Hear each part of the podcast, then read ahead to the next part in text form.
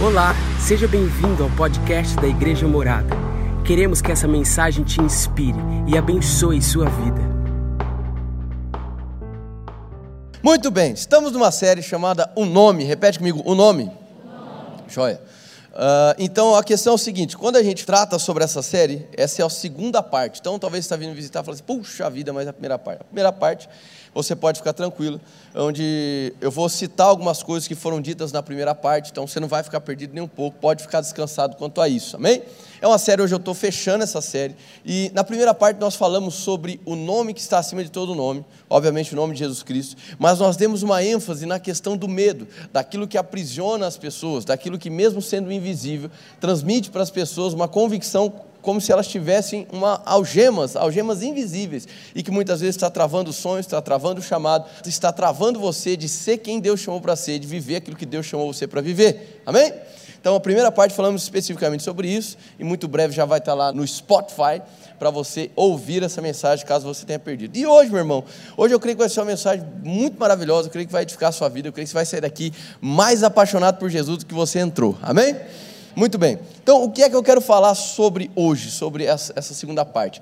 Especificamente sobre o nome de Jesus sobre o significado do nome de Jesus, e não somente isso, mas os nomes pelo qual ele era reconhecido. Então nós vamos perceber nas escrituras, especialmente no livro de Isaías, que existem alguns apontamentos proféticos que apontam para o nome de Jesus. A gente vai perceber predominantemente em Isaías capítulo 9, Isaías capítulo 7, versículo 14, Isaías capítulo 9, versículo 16, que existem alguns nomes que são dados, que diz que ele será chamado, ou melhor dizendo, ele será reconhecido.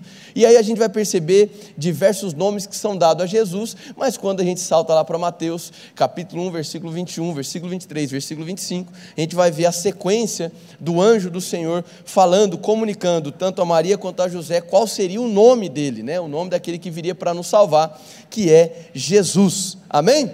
Então nós vamos entrar um pouquinho nessa questão do nome. E meu irmão, eu tô aqui para te dizer que é muito importante que você entenda qual é o nome de Jesus, o que é que significa o nome de Jesus, o que é que significa essas representações do nome de Jesus, porque quem ele é e o que ele manifesta está contido no nome. Amém? Se a gente for pegar a expressão nome, nome, a palavra nome, no hebraico é a expressão Shen, que a gente fala, Shen. E quando você fala sobre Shen, né, ou seja, você fala o nome de alguém, o Shen de alguém, você está falando sobre não apenas uma nomenclatura, né, um, um, o título daquela pessoa, o nome, vamos dizer assim, social daquela pessoa, mas para o hebraico, o nome ele carregava a essência. Então o nome ele carregava uma essência, o nome ele apontava para uma natureza, o nome ele apontava para uma reputação. Então quando era dito assim, o nome dessa pessoa é esse, a ideia era de que o nome que era dado para aquela pessoa tinha que estar incutido aquilo que se esperava, a expectativa que se tinha em relação a esse nome. E é por isso que nós vamos ver nas escrituras pessoas que chegaram com o nome, mas tiveram seus nomes trocados. A exemplo, você vai ver, por exemplo, Abrão que significa algo, e quando você vai ver, quando ele é rebatizado por Deus, ele recebe o nome de Abraão, amém? E recebendo o nome de Abraão, você percebe que existe uma conexão do batismo daquele nome, vamos chamar assim, para o seu propósito. Ele se torna o que? Abraão, pai de multidões. Você pega, por exemplo, Jacó, é, que depois veio a se chamar Israel, no original, o, no, no, hebraico, a expressão Jacob, né? não existe J no hebraico, então você não vai ter essa pronúncia Jacob, Josué, Jesus, isso no hebraico você não vai ter, você vai ter essa junção do IE ou do IA, que seria, vamos dizer, a portuguesando o YE, o YA, que vai fazer esses sons. Então, quando a gente vai falar sobre Jesus, a pronúncia correta, se você pegar no grego, é a pronúncia Jesus, e é por isso que nós chamamos de Jesus por conta do grego. Mas o nome dele em hebraico nada mais é do que Iehoshua, que significa Josué. Amém? Então, o nome de Jesus se assemelha ao nome de Josué. Então, a maneira mais é, categórica e detalhista de você pronunciar o nome de Jesus seria Iehoshua. Esse IE, vamos dizer assim, a portuguesana, é Y-E-H-O-S-H-U-A. Por quê? Então, se existe esse nome foi dado no hebraico, quer dizer que ele carrega um significado. Você sabe muito bem, se não sabe eu vou te falar, que o próprio anjo do Senhor que fala com José, falando sobre o nascimento de Jesus, ele fala assim: olha, ele será chamado Jesus porque ele salvará, certo? Porque ele será a salvação. E, ou seja, ele estava ali definindo o significado no hebraico. O significado no hebraico, você vai ver, Ie, Roshua. Esse IE seria assim um prefixo que aponta para Deus, assim como existe o sufixo El, que aponta para Deus também. Então todo mundo que chama Daniel, Samuel, Ezequiel, é, Maalalel, é um nome bíblico, amém? Um bom nome para você dar para o seu filho. Maalalel, aleluia. Então, vários nomes, Gesiel e por aí, El da vida, todo El, que é um sufixo, você vai perceber que ele aponta para Deus. Esse El é de Deus, ok? Assim como Ie, ele é um prefixo que também aponta para Deus. Então você vai ver, vai perceber que vai falar assim, Ie Roshua. Roshua significa salvação. Então a gente vai ter a construção do nome Deus que salva, ou Deus salvação, ou melhor dizendo, Javé nos salva, ou Javé que salva. Amém, gente? Amém. Aprendendo algumas coisas essa manhã. Então, é importante você entender isso. Eu citei o nome de Jacó, Jacob, que ele tinha esse nome, esse nome de batismo, que tinha a ver um pouco com a história dele, do que ele havia feito. E depois ele tem o seu nome rebatizado para Israel, aquele que luta com Deus e prevalece, após o episódio em que ele entra em confronto com o anjo. Então, o que eu quero só te dizer em relação a isso é que os nomes bíblicos, eles carregam um significado. Então, por exemplo, a gente pega lá 2 Samuel capítulo 9, é a história de Mefibosete. O nome dele, meu irmão, estava totalmente conectado com a história dele. Por quê? O nome Mefibosete significava despedaçado ou vergonha. E qual era a história de Mefibosete? Ele era o neto do rei que é destituído da linhagem, da herança real, por conta do pecado de seu avô. Ele era filho de Jonatas, que era filho de Saul. Então ele aquele que tinha uh, pertencia a uma linhagem real, ele agora é enviado para uma terra de caos, né? ele é enviado para Lodebar. Então você percebe que o nome dele, a definição dele, tem uma conexão com a história dele. Então é muito importante que você entenda isso. Amém, gente? Para que você entenda que cada nome no hebraico ele carrega um significado, e esse significado tem a ver com a reputação, tem a ver com a essência, tem a ver com quem aquela pessoa é. Glória a Deus? Amém? Muito bem. Então, o nome de Jesus, de maneira muito clara, é Roshua. Só como é a maneira abreviada que a gente pronuncia? Yeshua. Por isso que a gente canta aqui Yeshua, né? Então, esse Yehoshua, ele tem a sua forma abreviada, que é o Yeshua, que se escreve com quatro letras do hebraico. Não vem, não convém aqui falar qual letra que é, o significado de cada letra, não é o momento para isso. Mas eu quero que você entenda, eu quero que você repita comigo e diga assim: Jesus, que é Yeshua, vai lá, significa Deus nos salva. Muito bem.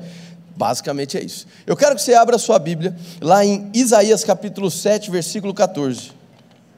Isaías, meu irmão, é um livro fantástico e é muito importante você lê-lo e interpretá-lo, fazendo uma conexão com o que haveria de vir. Então, assim, é um livro profético com muitos apontamentos proféticos e muitas duplas referências, ou seja, textos que são liberados, que têm uma aplicação histórica naquele momento. Existe um contexto histórico, mas também tem um apontamento profético para o futuro. Amém? Talvez você já leu alguma vez Isaías e ficou um pouco perdido.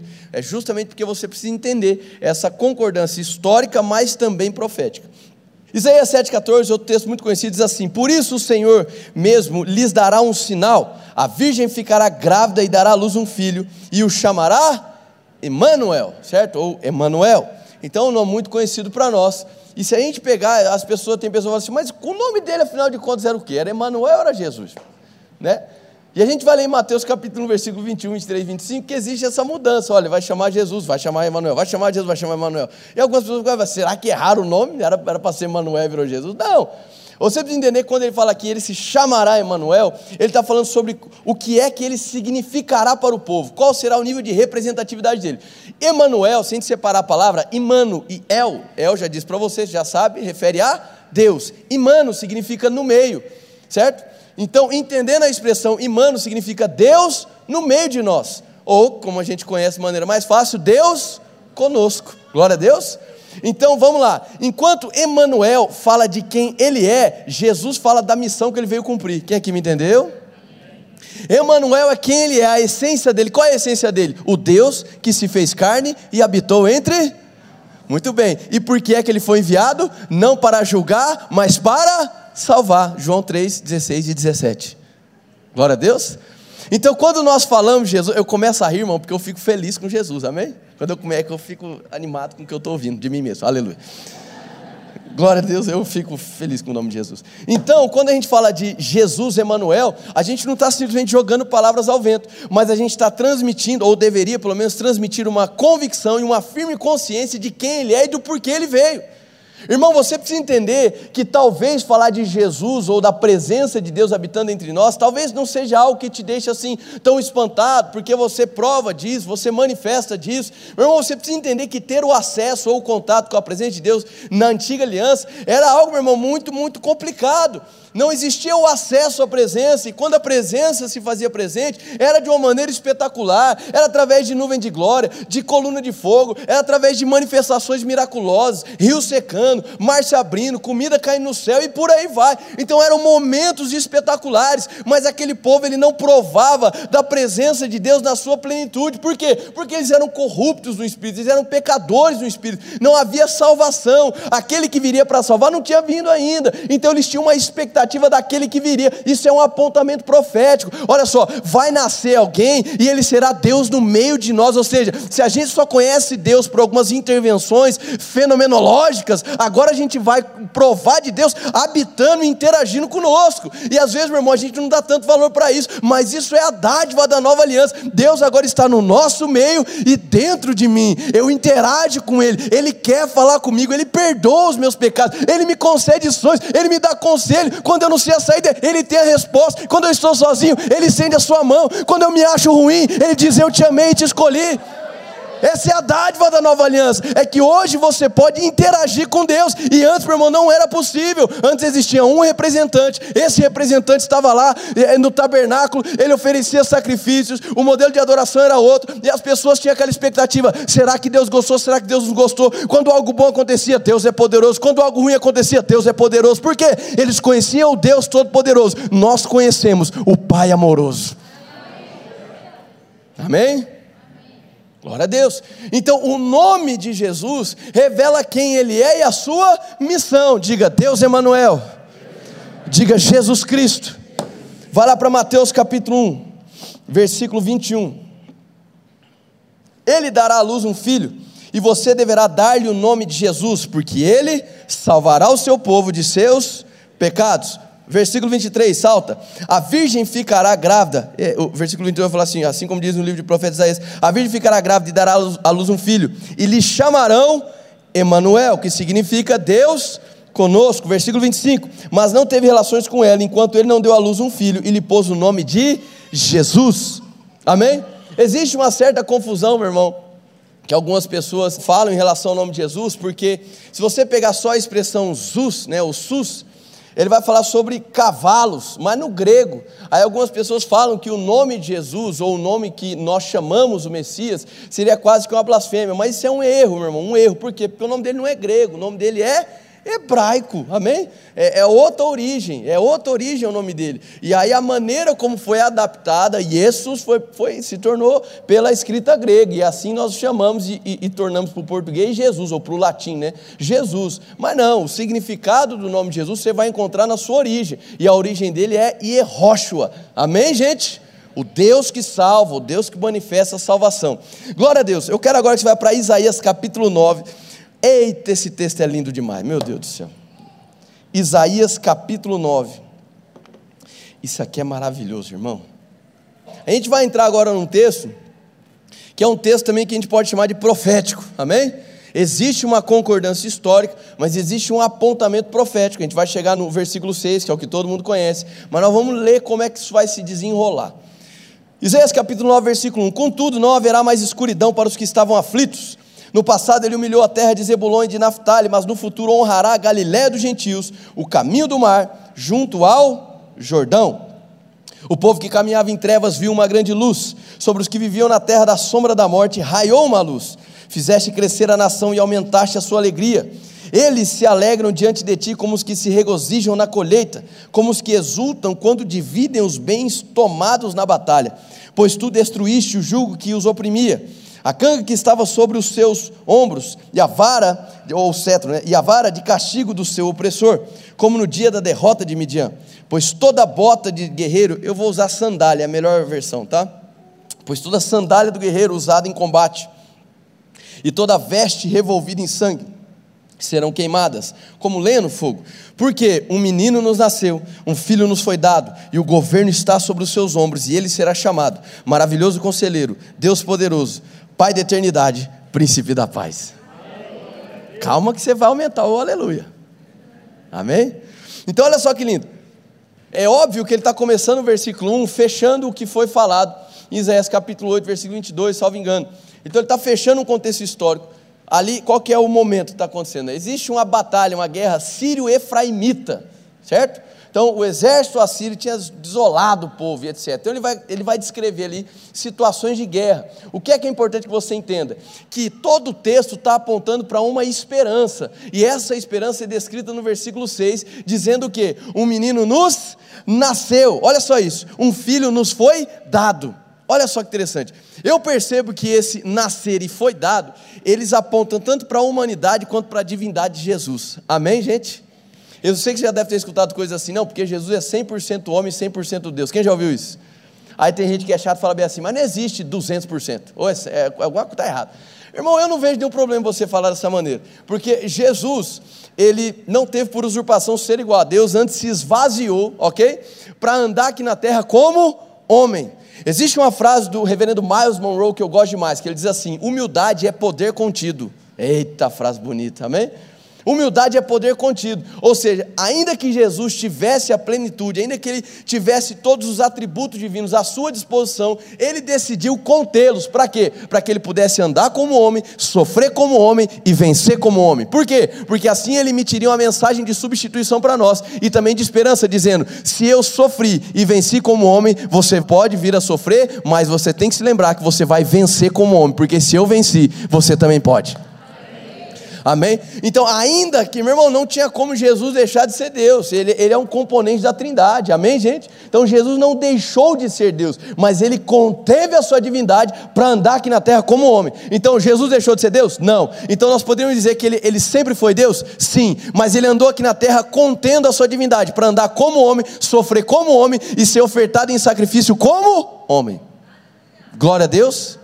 Essa é a perfeita identificação e a perfeita substituição. São os dois pilares da grande festa que nós chamamos redenção: identificação e substituição. Glória a Deus, gente. Então você percebe que o texto, do versículo 1 ao 5, ele está apontando para uma esperança. Glória a Deus. Ele está dizendo o que é que vai acontecer. Olha, houve esse tempo de massacre. Ele vai citar ali três situações que você leu no versículo 1, é, especificamente ele vai dizer: no futuro honrará a Galileia dos gentios, o caminho do mar, junto ao Jordão. O que são essas regiões, meu irmão? Ali existia um domínio de um conquistador assírio. O nome dele vai ser, é um nome ruim de falar, irmão, Tiglat Pileser III, o trem. Então, assim, ele quem conquistou as regiões. Essas três regiões que é descritas são, são regiões distritais da conquista dos assírios. E toda a descrição que ele fala dos despojos de guerra, ele vai falar das sandálias, dos vestidos que estavam manchados em sangue, está falando também do quê? De características do exército assírio. Então, por exemplo, você vai perceber que ele vai falar o quê? Vamos ler novamente aqui o texto. No versículo 3 e 4. Olha só que interessante. Fizeste crescer a nação, aumentar a sua alegria. Eles se alegram diante de ti, como os que se regozijam na colheita, como os que exultam quando dividem os bens tomados na batalha, ou os despojos. Meu irmão, qual que é a alegria daquele que semeou um dia? Diga colheita. Qual que é a alegria daquele que vence a batalha, ou quando acaba a batalha? Diga os despojos. O que significa os despojos? Porque eu venci, agora eu pego tudo aquilo que eu quero. Eu pego as conquistas da minha vitória. Aqui, amém? Então o que é que ele está dizendo? Olha, está chegando o um momento, esse é o clímax de toda a situação, está chegando o um momento onde a esperança vai brilhar, e sabe o que acontece? Aquilo que foi plantado um dia, que talvez você não tenha provado, chegou o tempo da colheita, sabe o que vai acontecer? Aquilo que talvez um dia você tenha batalhado e não tenha visto a vitória, está chegando a vitória. Está chegando o tempo de você provar das conquistas, está chegando o tempo agora de você provar da colheita, ou seja, a esperança está chegando. E qual é o apontamento profético dessa esperança? Um filho. Aleluia. Um menino nasceu, um filho nos foi dado. Um menino nos nasceu, fala da gestação humana. Um menino nos foi dado, fala do que? Da entrega de Deus, a humanidade de Cristo, a divindade de Cristo. O que é isso, meu irmão? É um apontamento profético dizendo que a plenitude da esperança não está no dinheiro, não está na força do seu próprio braço, não está nos sentimentos, mas está em Jesus Cristo. Caminhando um pouco mais, aí ele diz assim: vamos lá, versículo 4: Pois tu destruíste o jugo que oprimia, a canga que estava sobre os seus ombros, e a vara de castigo, ou seja, ele fala três elementos de guerra, que eram literalmente a maneira como os assírios oprimiam aquele povo. Então ele fala desses três elementos, fala assim: ó, isso aí vai ser destruído. Ele ainda continua, como no dia da derrota de Midian, pois toda sandália de guerreiro usada em combate, toda veste revolvida em sangue serão queimadas. Presta atenção, isso aqui é maravilhoso, irmão, olha coisa linda. Ele fala das sandálias e fala das vestes que estavam envolvidas em sangue. O que é isso? O exército assírio tinha uma característica, uma característica nas suas sandálias. Então, um exército de muitos pés, de uma grande multidão, à medida que eles avançavam, as sandálias deles tinham um som característico. Então, aquele som já amedrontava as outras nações por conta do caminhar, do caminhar dessas sandálias. Ou seja, ainda que as pessoas não estivessem vendo com os próprios olhos aquele exército, eles percebiam que o medo estava próximo, ou seja, a afronta estava próxima por conta do som. E meu irmão, a base, vamos dizer assim, de uma ansiedade ou do medo é justamente isso: é você às vezes ficar apreensivo por algo que você nem vê, mas que por vezes você projeta, escuta ou sente. Olha que loucura. Então ele pega e diz justamente sobre isso. Fala assim: ó, essas sandálias que apontam para o medo, elas serão queimadas. Aí ele fala mais, e as vestes revolvidas no sangue. Sabe o que é isso? É, o exército assírio ele tinha uma característica nas suas vestes, que as vestes deles tocavam o chão. Para quê? Para que pelas batalhas que eles venciam, as vestes deles tocavam o sangue dos inimigos vencidos. Então, quando ele está falando assim, ó, as sandálias que apontam para o medo e as vestes cheias de sangue que apontam para a derrota, elas serão queimadas, ou seja, o teu passado vai ficar para trás, porque a esperança chegou. Eu não sei por quanto tempo você tem travado a batalha com algo. Eu não sei por quanto tempo você tem vivido de sofrimento em sofrimento. Eu não sei por quanto tempo você tem eh, vivido de oposição em oposição, de fracasso em fracasso, de trauma em trauma. Mas eu sei que quando você abre o seu coração para a bendita esperança chamada Jesus Cristo, o Deus conosco, sabe o que acontece? Ele pega o teu passado e lança no mar do esquecimento. Sabe o que ele faz? Ele pega os seus traumas, fracassos, histórias trágicas. Sabe uma coisa? Ei, eu vou queimar para que você não volte mais a se lembrar do medo que te assombrava e dos testemunhos de derrota. Por quê? Brilhou uma luz no horizonte. Eu sou a estrela da manhã, eu sou a tua esperança. Ora a Deus. E aí ele continua. Porque um menino nos nasceu, um filho nos foi dado, o governo está sobre os seus ombros. Diga a autoridade. Muito bem. E ele será chamado maravilhoso conselheiro. É uma expressão junta, tá? Maravilhoso, vírgula, conselheiro. maravilhoso conselheiro. Amém?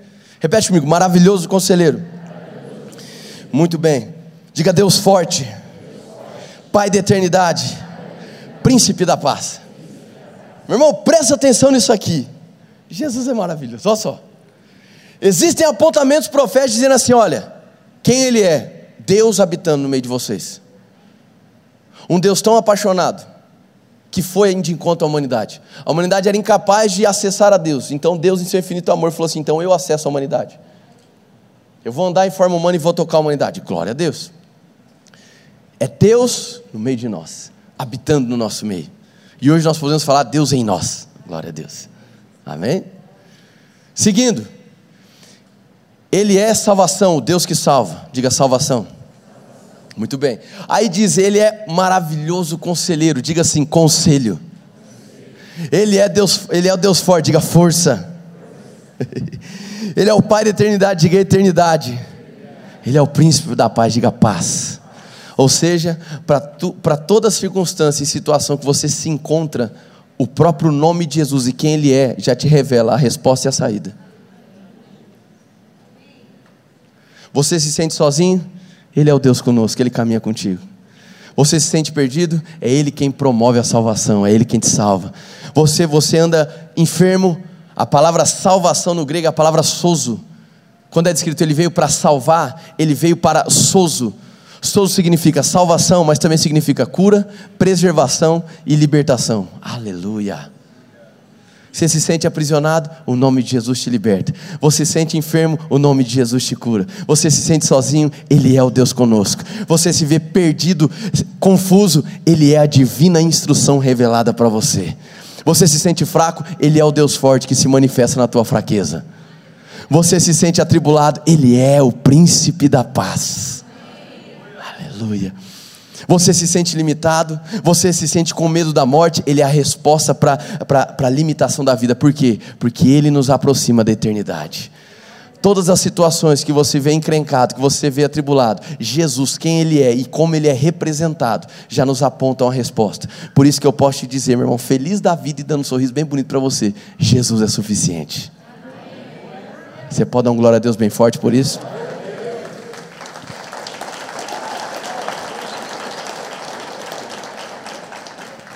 Eu quero que você vá lá para João capítulo 14, versículo 13.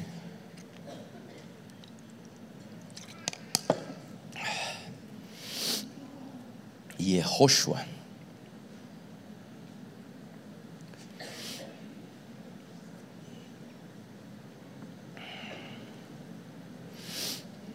João capítulo 14, versículo 13. Irmão, essa passagem ela é extremamente poderosa, eu acho que muitas vezes a gente não consegue extrair dela a profundidade que ela realmente revela. Olha só isso. João 14, 13. E tudo quando pedirdes em meu nome, eu o farei, para que o Pai seja glorificado no filho. Irmão, talvez a gente se acostumou a olhar para isso e falar assim: ah, então é, é, as minhas orações de petições eu posso pedir qualquer coisa e tudo ele vai me dar.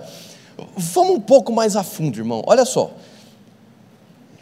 Tudo que pedirdes em meu nome. Petição é uma das maneiras de você orar. Concorda comigo? Uma das maneiras de você liberar uma oração é pedindo, faz sentido, ok? Amém. Mas eu quero que você se atenha a isso. Oração. O que é que é oração, irmão? Repete comigo: relacionamento. Pronto. Então esse texto está falando sobre relacionamento. Amém? Oração, meu irmão, não, não é um mecanismo no qual você fica forçando Deus a te dar coisas que você acha que merece. Você nunca deve ir para a oração tentando convencer a Deus de que você merece aquilo que você está pedindo. Amém. Cadê os aleluia? Aleluia. aleluia. O problema é que a gente se acostumou a fazer da oração justamente isso. É um momento não de entrega, mas é um momento de cobrança. Isso é um erro. Você fazer de Deus alguém que você vai ficar pressionando para te dar o que você pede. E pior que as pessoas acabam assim travestindo essa situação de maneira espiritual. Usam esse texto nesse sentido. Ele tem que me dar, ele tem que me dar, ele tem que me abençoar. Isso é uma falha de entendimento, irmão. Por quê? Porque, presta atenção, o que é que nos foi dado? A plenitude nos foi dado. Quem é, quem é que foi dado? Entregue. Jesus Cristo. Então eu não compro a bênção do Senhor mais, eu não forço Deus me abençoar, mas eu aceito que Ele me abençoou. Vamos lá. Amém? Enquanto você vir para a igreja na tentativa de trocar as coisas com Deus, você está vivendo uma religião, você não está vivendo a verdade do Evangelho. A religião sempre vai te apontar para que, nesse sentido, aquilo que eu faço pressiona Deus a se mover a meu favor. Aquilo que eu faço vai fazer com que Deus queira me abençoar. Irmão, a pergunta não é se Deus quer ou não te abençoar, a pergunta é: Deus quis me abençoar? E a resposta é sim, Ele quis te abençoar. Ele quis tanto te abençoar, mesmo você não merecendo, que Ele enviou o filho dele para morrer no seu lugar. Essa salvação não é só para te garantir um local na eternidade, mas é para que você comece a provar da eternidade agora. Falar de Cristo e apenas apontar para uma vida depois da morte física, tudo bem, até faz um sentido, mas também é um desperdício da sua vida aqui na terra. Então essa vida na terra não é só para você andar atribulado, sofrendo, chutando a pedra, chutando lata na rua, mas um dia eu vou morar no céu. Não, não, não, não, não. Essa vida na terra é o seguinte: ei, Jesus morreu no meu lugar, ele pagou o alto preço, ele assumiu a acusação que estava sobre minha vida, ele assumiu toda a condenação, ele morreu a minha morte. Para quê? Para que eu possa viver a vida dele. Ou seja, se agora eu sou um com ele e um dia eu penso em morar no céu, eu tenho que entender que a verdade do evangelho traz a possibilidade do céu aqui na terra. A expectativa de Deus em relação a nós não é que a gente fica assim, olha, um dia eu vou morrer ou vou para o céu. Não, não. A, a, expectativa de Deus em relação a nós, ó, olha, agora ele se levantou como alguém que é um representante meu, ou seja, eu espero que os meus filhos tenham um apetite de trazer da minha vontade dos céus aqui na terra.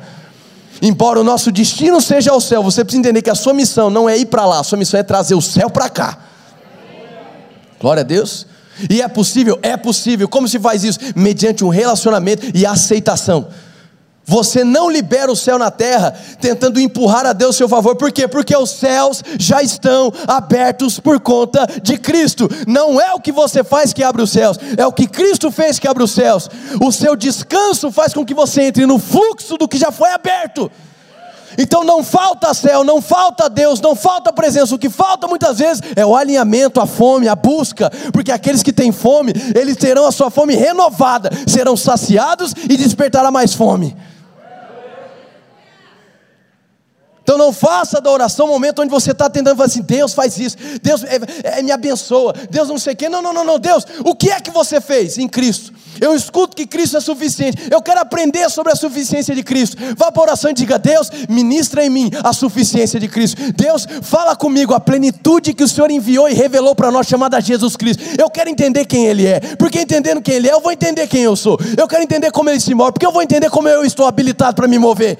Ei, quanto mais você sabe de Cristo, mais você sabe a respeito de quem você é e do que opera em você. Isso quer dizer que você não pode pedir de jeito nenhum, a petição é bíblica. Agora, estou te dizendo que a maioria das coisas que nós pedimos nós já temos.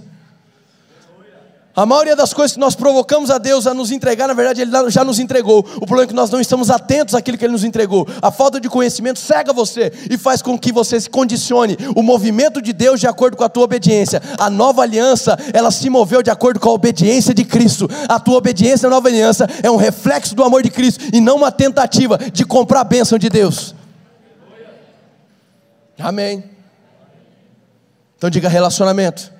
Aí ele diz: Olha, tu pedires em meu nome, ou seja, um relacionamento no nome. Uau, meu irmão, você precisa vibrar com isso tudo que pedires em meu nome. Ou seja, a gente entende que o nome dele, o nome de Cristo, o nome que nós acabamos de detalhar, o nome que salva, o nome que revela a presença, o nome que é a divina instrução, o nome que aponta para a força de Deus, o nome que aponta para a paz estabelecida, o nome que aponta para a eternidade. Isso é uma posição de relacionamento. Tudo que eu orar, ou a maneira como eu relacionar é em nome dele, ou seja, é no meu nome que existe relacionamento, é baseado na consciência do meu nome que você prova da salvação, da paz, do reinado, da força, da justiça. Ou seja, em meu nome não é um nome mágico. O nome de Jesus não é uma expressão mágica. O nome de Jesus é uma posição, é uma verdade posicional. É onde você está. Você está em Cristo Jesus.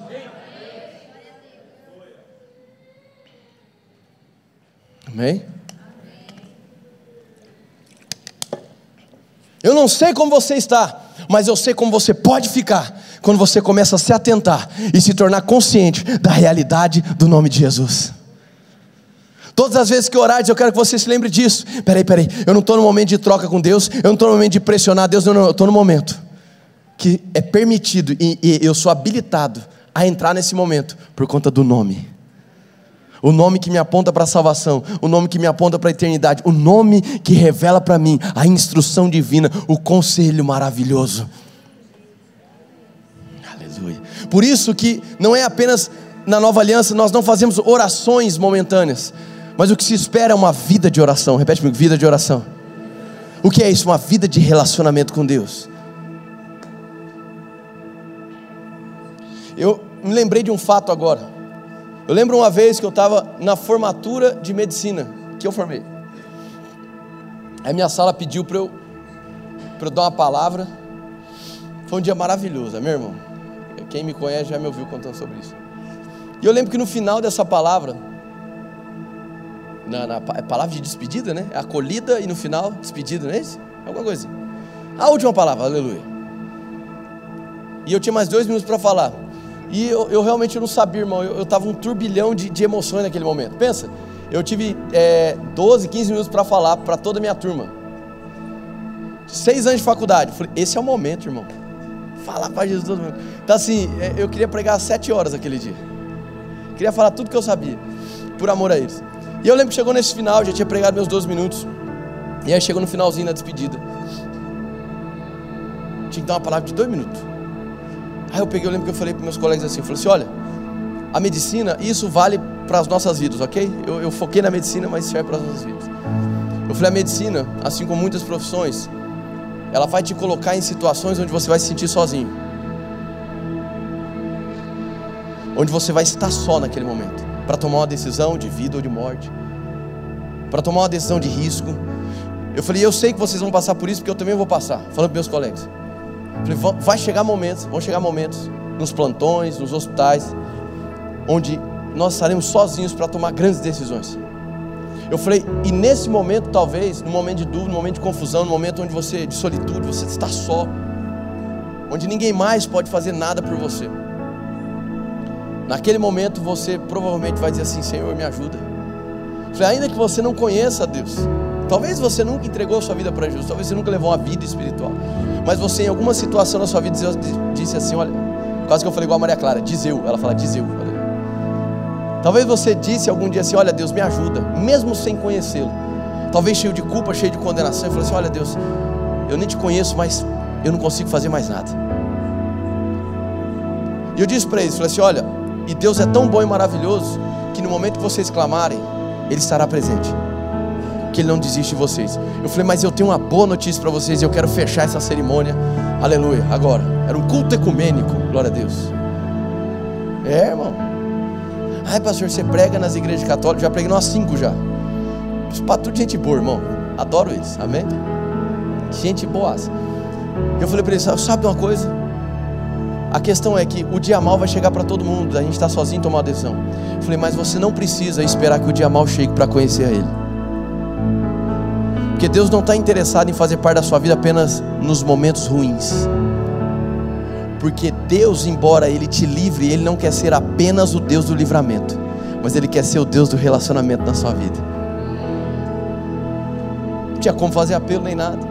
Mas eu lembro que eu disse assim: então eu queria que hoje você fizesse desse momento a abertura do seu coração para você conhecer um Deus que não apenas vai te livrar nos dias maus, mas um dia que anseia, um Deus que anseia em se relacionar contigo, seja um dia bom ou seja um dia mau. Por quê? Porque Ele é um Pai presente, um Pai amoroso e que nunca desiste de nós.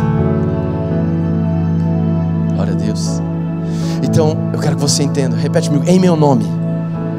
Isso é uma verdade posicional não é uma fórmula mágica, em nome de Jesus, em nome de Jesus. E eu não estou dizendo para você não pronunciar o nome de Jesus, quem aqui está me entendendo? Mas eu quero que de todo o coração você comece a pronunciar esse nome, na convicção do que é que representa esse nome. Atos capítulo 3 vai falar, eu citei isso na primeira parte, vou citar novamente. Atos capítulo 3 vai citar de um momento, Pedro e alguns discípulos eles adentram a porta chamada Formosa. E lá tinha um mendigo naquela porta, né? um, coxo, nascença, e ele estava mendigando, pedindo coisas. O que é que ele estava pedindo? Moedas, dinheiro. O que é que significava essas moedas? O que é que significava esse recurso que ele pedia? Significava: eu preciso de um recurso material limitado, mas que vai suprir uma necessidade básica agora. Aí Pedro diz assim: nem prata nem ouro eu tenho, mas o que eu tenho eu lhe dou de graça que é que houve ali? Pedro tinha passado pelo dia de Pentecostes, ele caminhou com Jesus, ele entregou sua vida para Jesus, amém? E ele havia sido revestido do Espírito. Então ele estava incendiado naquele momento. E ele estava tão incendiado que sobe nele a convicção de quem é Jesus. Todas as vezes que nós colocamos a nossa vida nesse gatilho, que é o que? Eu sei quem Ele é, eu sei o que Ele representa. Meu irmão, você fica a ponto de ser lançado como uma bomba onde quer que você caminhe. E Pedro estava assim à espreita. Eu sei quem ele é. Eu sei o que ele faz, fez na minha vida. Eu sei o que ele pode fazer na sua vida. Eu sei o que ele continua fazendo. Eu sei o que ele faz por mim. Eu sei o que ele faz apesar de mim. Eu sei o que ele faz através de mim. Pedro diz assim: Olha, eu não tenho prata nem ouro. Ou seja, eu não tenho um recurso material para te dar que vai suprir a sua escassez material agora. Eu não tenho nada que vai te trazer um consolo para a tua limitação física, mas o que eu tenho, oh, aleluia, isso eu te dou de graça. E aí ele diz: em nome de Jesus Cristo Nazareno, levante-se ande. O que, que é isso? Quando ele declara em nome de Jesus, sabe o que é que ele está trazendo?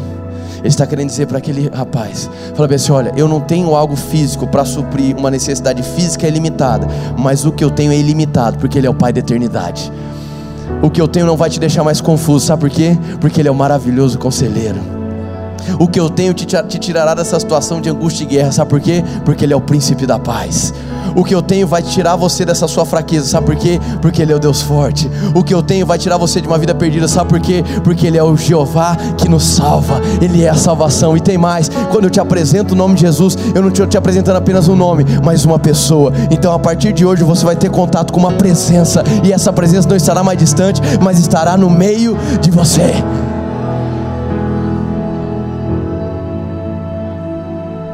Quero fechar com isso. Quem aqui está rendido ao nome de Jesus? Eu estou feliz com essa mensagem. Presta atenção nisso. Qual é a expectativa de Deus em nosso respeito, ao nosso respeito? Se Jesus é aquilo que o seu nome diz que ele é, e aquilo que os aspectos do nome, como ele seria reconhecido, dizem que eles são, todas essas nomenclaturas, que salva, o Deus do meio de nós, maravilhoso conselheiro, príncipe da paz, Deus forte, Pai da eternidade. E se a revelação da nova aliança é que eu me torno um com Ele, quer dizer que existe uma expectativa divina de que eu manifeste quem Ele é. Eu já citei João 3,17 diz que Ele não veio para julgar, mas para. Você não foi chamado para julgar ninguém. Você foi chamado para salvar, manifestar a salvação, porque diga eu sou um com Jesus. Então existe uma expectativa dos céus de que você manifeste a salvação. Existe a expectativa dos céus de que você manifeste a presença de Deus. Existe uma expectativa nos céus de que você manifeste o conselho divino, a força de Deus, que você manifeste a paz de Deus, que você manifeste a força de Deus. Eu imagino que Deus ele fica muito alegre e contente quando ele vê um filho dele acreditando que é um com Jesus e que pode andar fazendo as mesmas obras e obras maiores do que ele fez.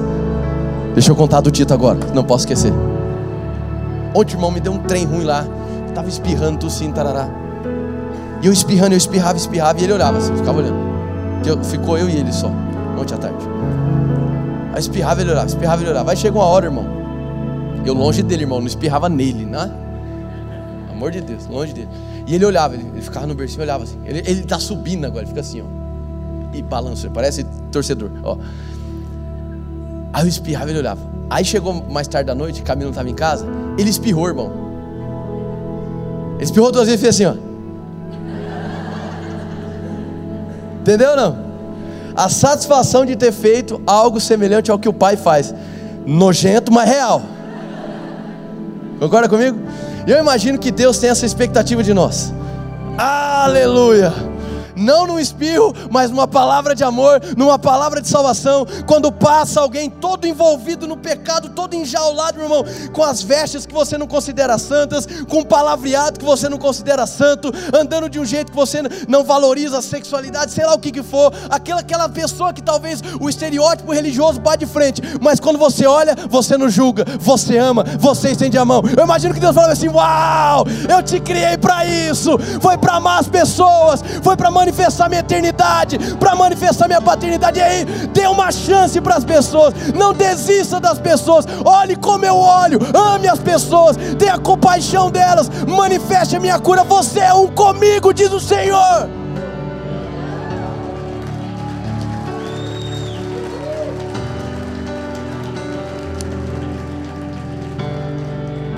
Essa é a expectativa de Deus em relação a você. Deus não está te cobrando, irmão, um momento religioso. Não, não, não, não. Ah, existe uma expectativa, não uma cobrança, uma expectativa de que você entenda quem Jesus é e entenda que você é um com Ele, assim como Ele é, nós somos. Ele, a expectativa é que você entenda que você é habilitado pelo nome dEle para manifestar o nome dEle. Como? Através de salvação, através de cura, através da generosidade. Não sei, eu sei que Deus se move no nosso meio, Deus se move em nós para manifestar quem Jesus é. É tudo sobre Jesus, tudo aponta para Jesus. Se os profetas profetas menores e maiores apontavam para Jesus, a nossa vida deve ser um apontamento para Ele. Por quê? Porque Ele é o centro de todas as coisas. Fique de pé no seu lugar.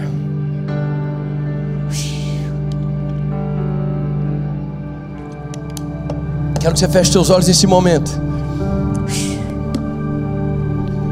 Aleluia. Ele é suficiente, meu irmão. Feche os teus olhos. Ele é suficiente. Oh, aleluia, Pai, nós chamamos. Oh, Pai, obrigado pelo teu amor por nós. O teu amor que nos sustenta. O teu amor, Pai, que nos tira do pecado. O, o teu amor, Pai, que nos tira da confusão, do medo, da guerra. O Senhor é a nossa esperança. O Senhor é a nossa esperança, Pai. Assim como nós cantamos, Senhor, em meio ao caos, a tua voz é que nos guia. Em meio à tempestade, Senhor.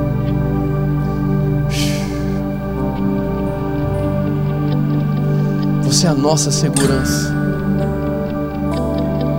Quero que você feche os seus olhos nesse momento. Talvez você nunca ouviu falar de Jesus dessa maneira. Talvez sempre que te apresentaram Jesus, te apresentaram como um Deus distante, um Deus que sim é poderoso, mas um Deus que está ali emborrecido e, e pronto para te julgar. Mas Jesus Cristo não veio para julgar, mas ele veio para salvar. Portanto, a nossa missão é apresentar um Cristo que salva e não um Cristo que julga. E eu estou aqui para te apresentar aquele que te amou desde o princípio, aquele que nunca desistiu de você. Talvez você se identificou quando eu falei dos dias maus. Talvez você se identificou de ser aquele que pede o socorro no dia ruim, meu irmão. Todos, todos nós fazemos isso. A boa nova é que Ele pode, Ele, Ele quer lançar a mão dele na sua direção, independente do dia que você esteja vivendo. Por quê? Porque Deus não é apenas um mecanismo de escape para quando algo sai do nosso controle. Não, não, não, não, não. Ele é um pai amoroso que anseia ter relacionamento contigo. Quem ele é, o próprio nome dele nos representa, nos diz e nos aponta. Em meio ao caos, Pai. Quero que de olhos fechados. Você apenas medite naquilo que a Milka está ministrando. Em meio ao caos. Esse nome é poderoso tua voz me guiará. De olhos fechados, medite na suficiência de Cristo. Em meio à tempestade, tu és a nossa segurança, Senhor. Segurança tu serás.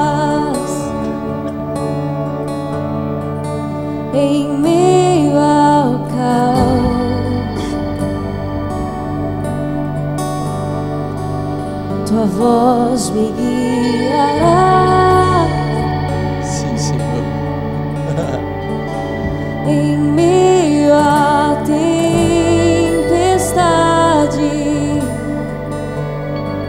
segurança tu serás.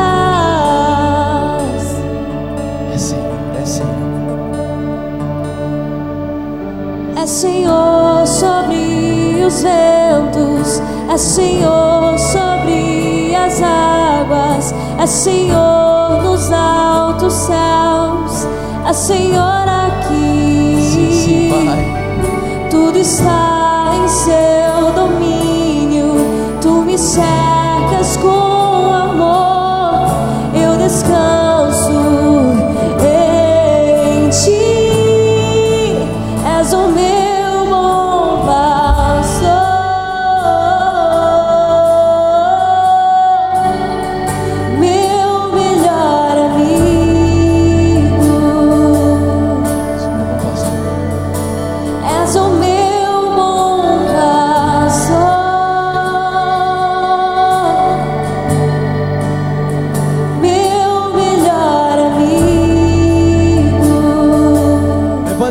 Pai, no nome de Jesus, eu te agradeço pelo maravilhoso nome de Jesus, Pai. A nossa gratidão, toda a nossa rendição é a Ele, porque Jesus Cristo, Pai, mesmo não tendo culpa nenhuma, foi condenado no nosso lugar, assumiu a nossa culpa, assumiu a nossa acusação. Portanto, Senhor, nossa gratidão está totalmente entregue a Ele, a tua obra maravilhosa da redenção. Nós te agradecemos e eu declaro, Senhor, sobre a vida dos meus irmãos e dessas famílias, Pai, uma semana de manifestação das verdades do nome de Jesus. Amém e amém. Dê um glória a Deus bem forte, faz barulho, ótima semana, vai na paz, meu irmão.